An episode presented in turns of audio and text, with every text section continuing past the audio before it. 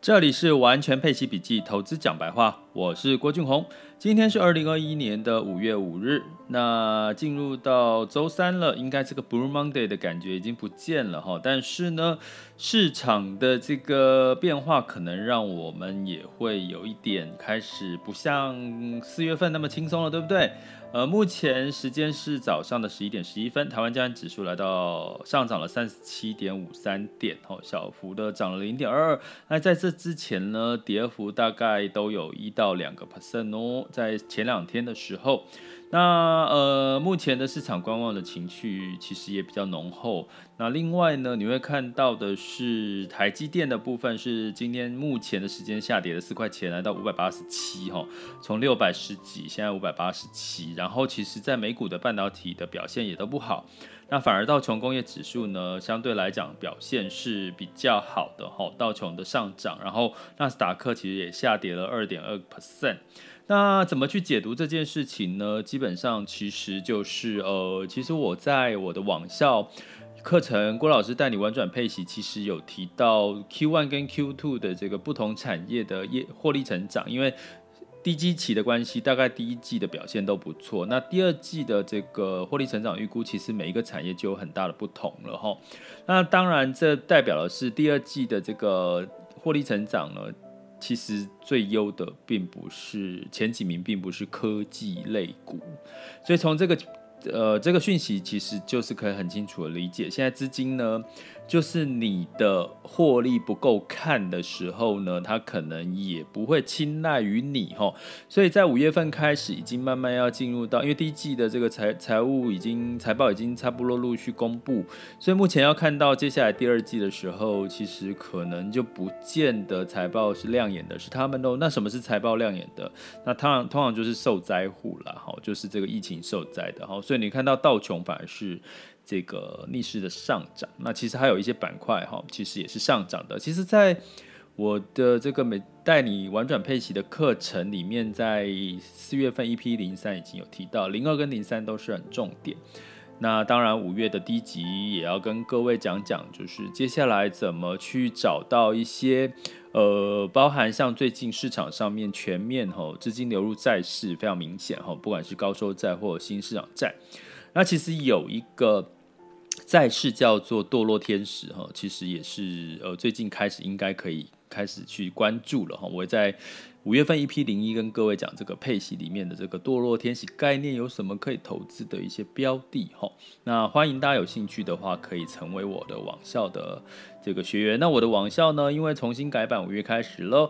那网址呢，建议大家用 triple w 点 happy to be rich dot com 哈，就是进入到全新的网页。那大家也可以注册，然后了解目前我有更多的讯息，因为这个新的平台可以做直播了哈。我现在了解直播怎么运作。那大家就直接可以跟直播来跟我互动喽。好，那我今天其实看到一个讯息，坦白讲，今天主题不是在讲市场，只是市场的状况稍微整理一下哈。我今天主题其实是要跟各位聊这个保单的分红利率哈。它有一个媒体新闻是连十四个月低于一个 percent，其实其实心里面是有点生气的，其实不是有点是。是生气的幅度已经百分之二十到三十了哈。那标题是写说台湾史上最长的低利率，也就十四个月一个 percent 了哈。那诶，很奇怪啊，那保单分红利率呃低于一个 percent，大家也知道。通常保险公司拿我们的保费去干嘛？去做投资，哦，可能做海外投投资，或者是投资房地产。那大家也应该没有特别去做功课，应该了解最近的房地产表现不错。第二个，海外投资股票表现很不错。你也看到这个。这个保险业的近几个月的业外收入，去年到现在的海外投资的业外收入呢，尤其是股票的收入呢，呃，基本上都是赚钱的哈。所以也因为它的本业哈，其实呃，老实说，保险业的本业其实是衰退的哈。那衰退的原因，其实现在的传统保单呐、啊，这些利率太低的关系哈，所以它其实业绩是呃幅度是衰退的哈，没有并没有大幅的成长。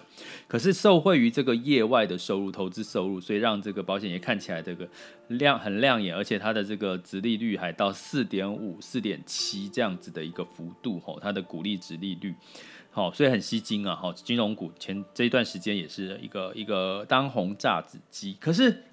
换个角度来讲，为什么投资人、消费者保护买了保单，它的分红利率居然不到一个 percent 呢。根据数据来看的话，好，目前的数字来到零点八一耶，好，分红的比例来到去年的分红比例来到零点八一了，哈。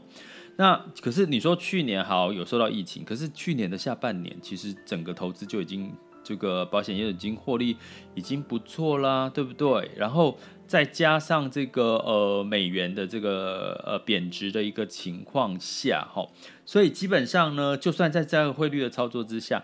大致上，它还是一个正报酬或者投资投资报酬率，可是它居然在分红保单分红只分不到零点八一，而且根据数据统计，在你知道为什么零点八一感觉很夸张？是因为在民国八十九年的时候，保单分红利率是五点一五哦，然后到了我在这个一百九十七年的时候是二点八一。就然后一路到了这个一百年的时候是一点二五哈，这样一路往下降，所以根本你的保单分红利率根本没有往上走。为什么我会觉得有点生气？是因为大家知道保单的分红利率来自于三块，一个叫做利差红，或利差损，哈，利差益或利差损。那这个利差呢，就是它的呃，在这个保险公司通常会诉求什么？诉求它的投资获利超过它的预定利率的部分呢，就会分红给这个保户哈。可是实际上呢，你从这个过去来保单分红的利率的拆解开，它根本就是用这个呃四大行库、三大行库的这个两年期的这个定期的利率去换算，所以这个定存的利率一直往下降，所以呢，它换算下来的它的利率也就跟着往下走了。他根本没有把投资获利的这个的那个分配给你吼。好，那这是叫利差异。那分红的第二个叫做什么？死差异吼。好，就算这个分红的状况没有分很多，可是死差大家都知道，现在死亡率越来越低。所谓越来越低，是指说，呃，在过去的这个呃人越活越久哦，以前是怕死得早，现在怕活得太久，所以代表那个死亡率越来越拉越长，所以它会产生的是什么？死差异。也就是说，死的人数变少了，所以照理说，它是一个有一个死死差异的部分。那第三个叫做费差异，费差异就是说保险公司的这个营业上面的一个呃，让有没有更精简它的精准它的营业成本的降低。那如果大家如果你是保险业务员，或者是你你你熟悉保险业务的这个朋友呢，你会知道现在很多的保险都做无纸化啊。对不对？然后你很多都用 LINE 啦，很多都是用那个网络的方式去做变更呐，你根本不需要寄来寄去的次数减少啦。你现在甚至连那个每一年的这个这个扣缴的这个保费的凭证也不见得用寄的，现在也不需要用寄的。国税局你直接下载，它就直接把你的保你缴的保费有多少就算进去啦。所以。基本上根本你的成本越来越低，而且现在又在提倡 ESG，ESG 就是讲环保嘛，所以你很多东西的无纸化的环保的过程当中，你基本上节省很多成本呢。而且现在的这个这个利润越来越低哈，包含这个销售的这个保单的，比如说你用的是这个所谓的呃投保投资型保单或者是趸缴型的，它的这个佣金率也越来越低哈。所以从这样的一个情况来看的话，为什么保单的分红利率会降到零点八一？你至少维持在一个 percent，好，分红我觉得维持在一个 percent 以上，哈，不要跟过去的水准太差太多，尤其目前又是投资获利下下叫的时候，所以呢，我要建议的是说，到底分红保单，你就是这个状况，我是觉得。我自己很难理解，因为你有我刚刚讲的死差异跟这个费差异，好，这两个应该都是会增加的。那就算你的投资的利率往下降，可是呃不是那个利率，好，就是这个目前市场利率往下降，可是你还是有些投资收益呀。那另外呢，你是不是好？就是从这边来看，我们已经投资买保单的利率已经非常低了，哈，现在分红又更低，哈，所以我要建议各位呢，不要把。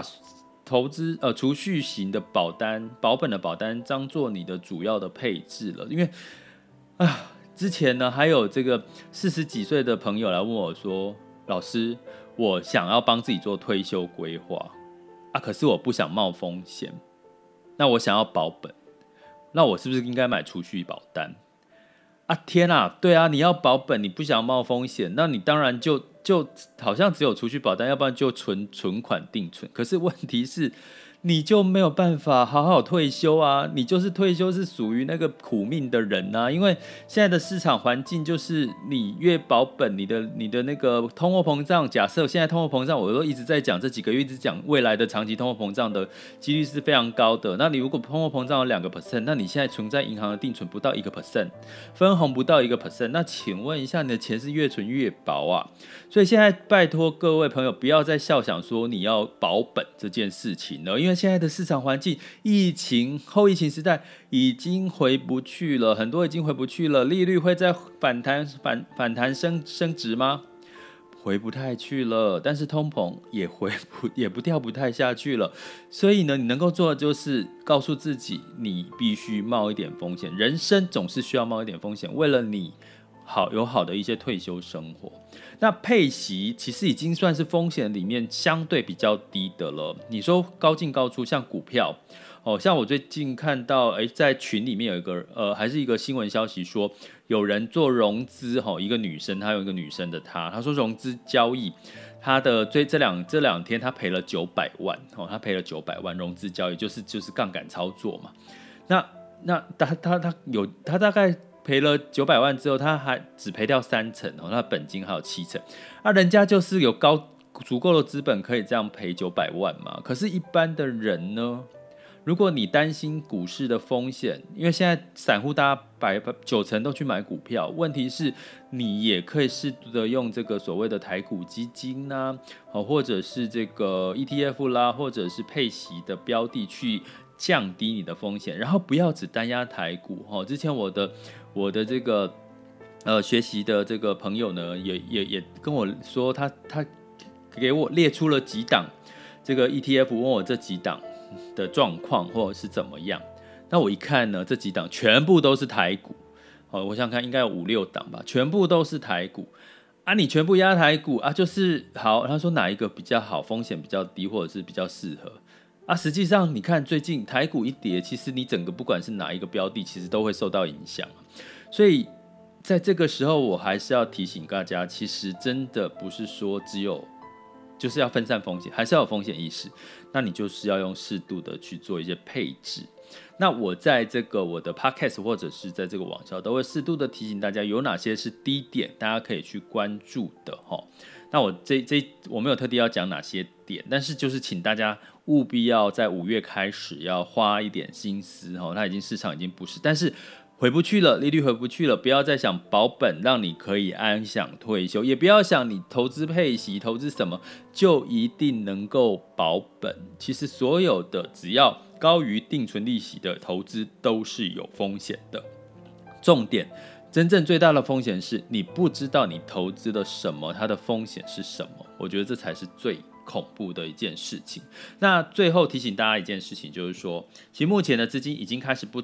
不清不直接青睐科技或者是单押股票了哈，除了你看最近的数字货币也一直涨，最近的原物料也一直涨哈，包含这个黄小玉哈这些软性的商品，然后再加上新市场也有一些表现哈，汇市变化，其实你要做的功课已经不像四月份那么的单纯喽，所以建议大家边学习边实操好不好？其实还是有很多，不管是多空，永远有赚钱的机会哈，这是我一直在提醒大家的一件事情哦，提供给各位参考。接下来进入到二零二一年五月五日的全球市场盘势轻松聊。好的，那在周二的时候呢，其实财政部长，美国财政部长呢，叶伦说，诶，联准会可能是要适度升息喽。哦，诶，这个话一出来，让 VIX 呢恐慌指数就上涨了哈。那那这个市场呢，纳斯达克跌最多，跌了二点二哈。因为科技股相对来讲，第一个涨幅比较高，第二个对利率敏感度也比较高哈，因为它没有分配股利哈。科技股美股的部分，那道琼呢上涨零点零六，S M P 五百。纳斯达克分别下跌零点六七零二点二，尽管呢，叶伦最后说没有没有，我说升息只是建议跟预测。我跟各位讲，其实就是测风向嘛。其实目前呢，就很多很习惯的，就官方说法，它就是。发出一个讯息，然后媒体就会报，然后媒体报他就看测测看这个风向。有时候你讲一次两次，这个消息钝化，它就真正就可以升息了哈。所以其实这个升息的节奏，其实都在一般的专业机构投资人知道，它不是下半年就是明年哦，或者应该不是说升息，而是说在紧缩这件事情不再货币宽松了。所以我就说，大家要把握接下来的五月，甚至在上半年的可能还有一些机会。那到下半年，可能市场的波动就开始会比较大。所以建议大家开始就是可以比较不要那么冲了哈，适度的，其实配息策略一定会是比较不冲的一个做法。那你当然觉得不够看，那没关系，你还是可以去做个股，但是适度的要提醒大家风险哦，还是要注意的。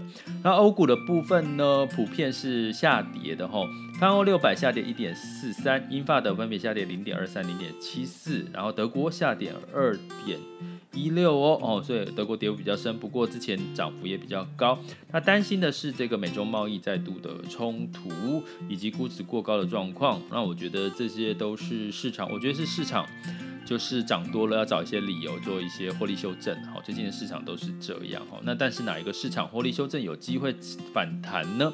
我觉得在就大家持续听 Podcast 听我提点哦。有时候我不会讲得太直接，因为我觉得有时候讲得太直接，我就好像是在干嘛？叫你们要怎么做，不是哦。好，我们 Podcast 是陪伴你，把一些资讯客观的分析给你，然后提醒你重点在哪，那你要自己学会去怎么判断，好吗？那除非你到网校学习，哈，我会讲得更精准一点，毕竟时间比较多。第二个，你也是跟着一步一步走，哈，你会比较。能够掌握到详细的细节。那我的网校的课程是一年份，然后所以我也也贴心的在五月开始提供给大家分期的一个作用，哈，分零息分期的一个学习方式。那大家可以去参考一下。那在雅股的部分，因为这个 A 股持续呢，仍然是在五月五号，哈，也就是今天是最后一天休市了，哈。那台湾加权指数昨天是跌了一点六八 percent，好，然后香港恒生是上涨了。零点九四，那目前的时间呢，来到了十一点二十七分。那我们来看一下，目前的市场是台湾加权指数上涨了三十七点五三点，哈。那台积电仍然下跌了四块钱，来到五百八十七。然后呃，A 股呃港股是恒生上涨三十五点一三点，哦，涨幅是零点一二。那明天呢，A 股开盘呢会涨会跌，就值得值得留意哈，提醒大家值得留意。那在呃。日我看一下日日经指数是下跌零点八三 percent，南韩是小涨零点六四。那在这个原油的部分呢，布兰特原油上涨两个 percent，来到每桶六十八点八五哦。那整体的哈，因为这个欧美的情况，旅游旺季、夏季旅游旺季让这个用油需求增加。那金价的部分下跌零点九 percent，来到一千七百七十六美元每盎司哈。所以有跟各位提醒过了，目前金价你去看金价，不如去看其他的原物料或者是软性的商品。最近软性商品可能相对表现会比这个基基本金属或贵金属表现都来得更好一些些哈。提醒大家一下，那可以到我的网校上课。那那有没有可能升息呢？一升息，当然金价就受到影响，会会会会首当其冲哈。那在这个情况之下，美元指数呢又稍微升值到九十一点二九了。那相对来讲呢，新台币也来到美元兑换新台币来到二十八哈，哦，就又回到了二十八左右。那这个其他的哦，新市场货币呢，我也在最新的一集 EP 零三四月份 EP 零三的带你玩转佩奇里面有提到什么升值最多之类的，当然新市场最近的表现的货币都兑换美元都是升值的哈，所以值得留意一下哦。好，这里是完全配息笔记投资讲白话，我是郭俊宏，关注并订阅我，陪你一起投资理财。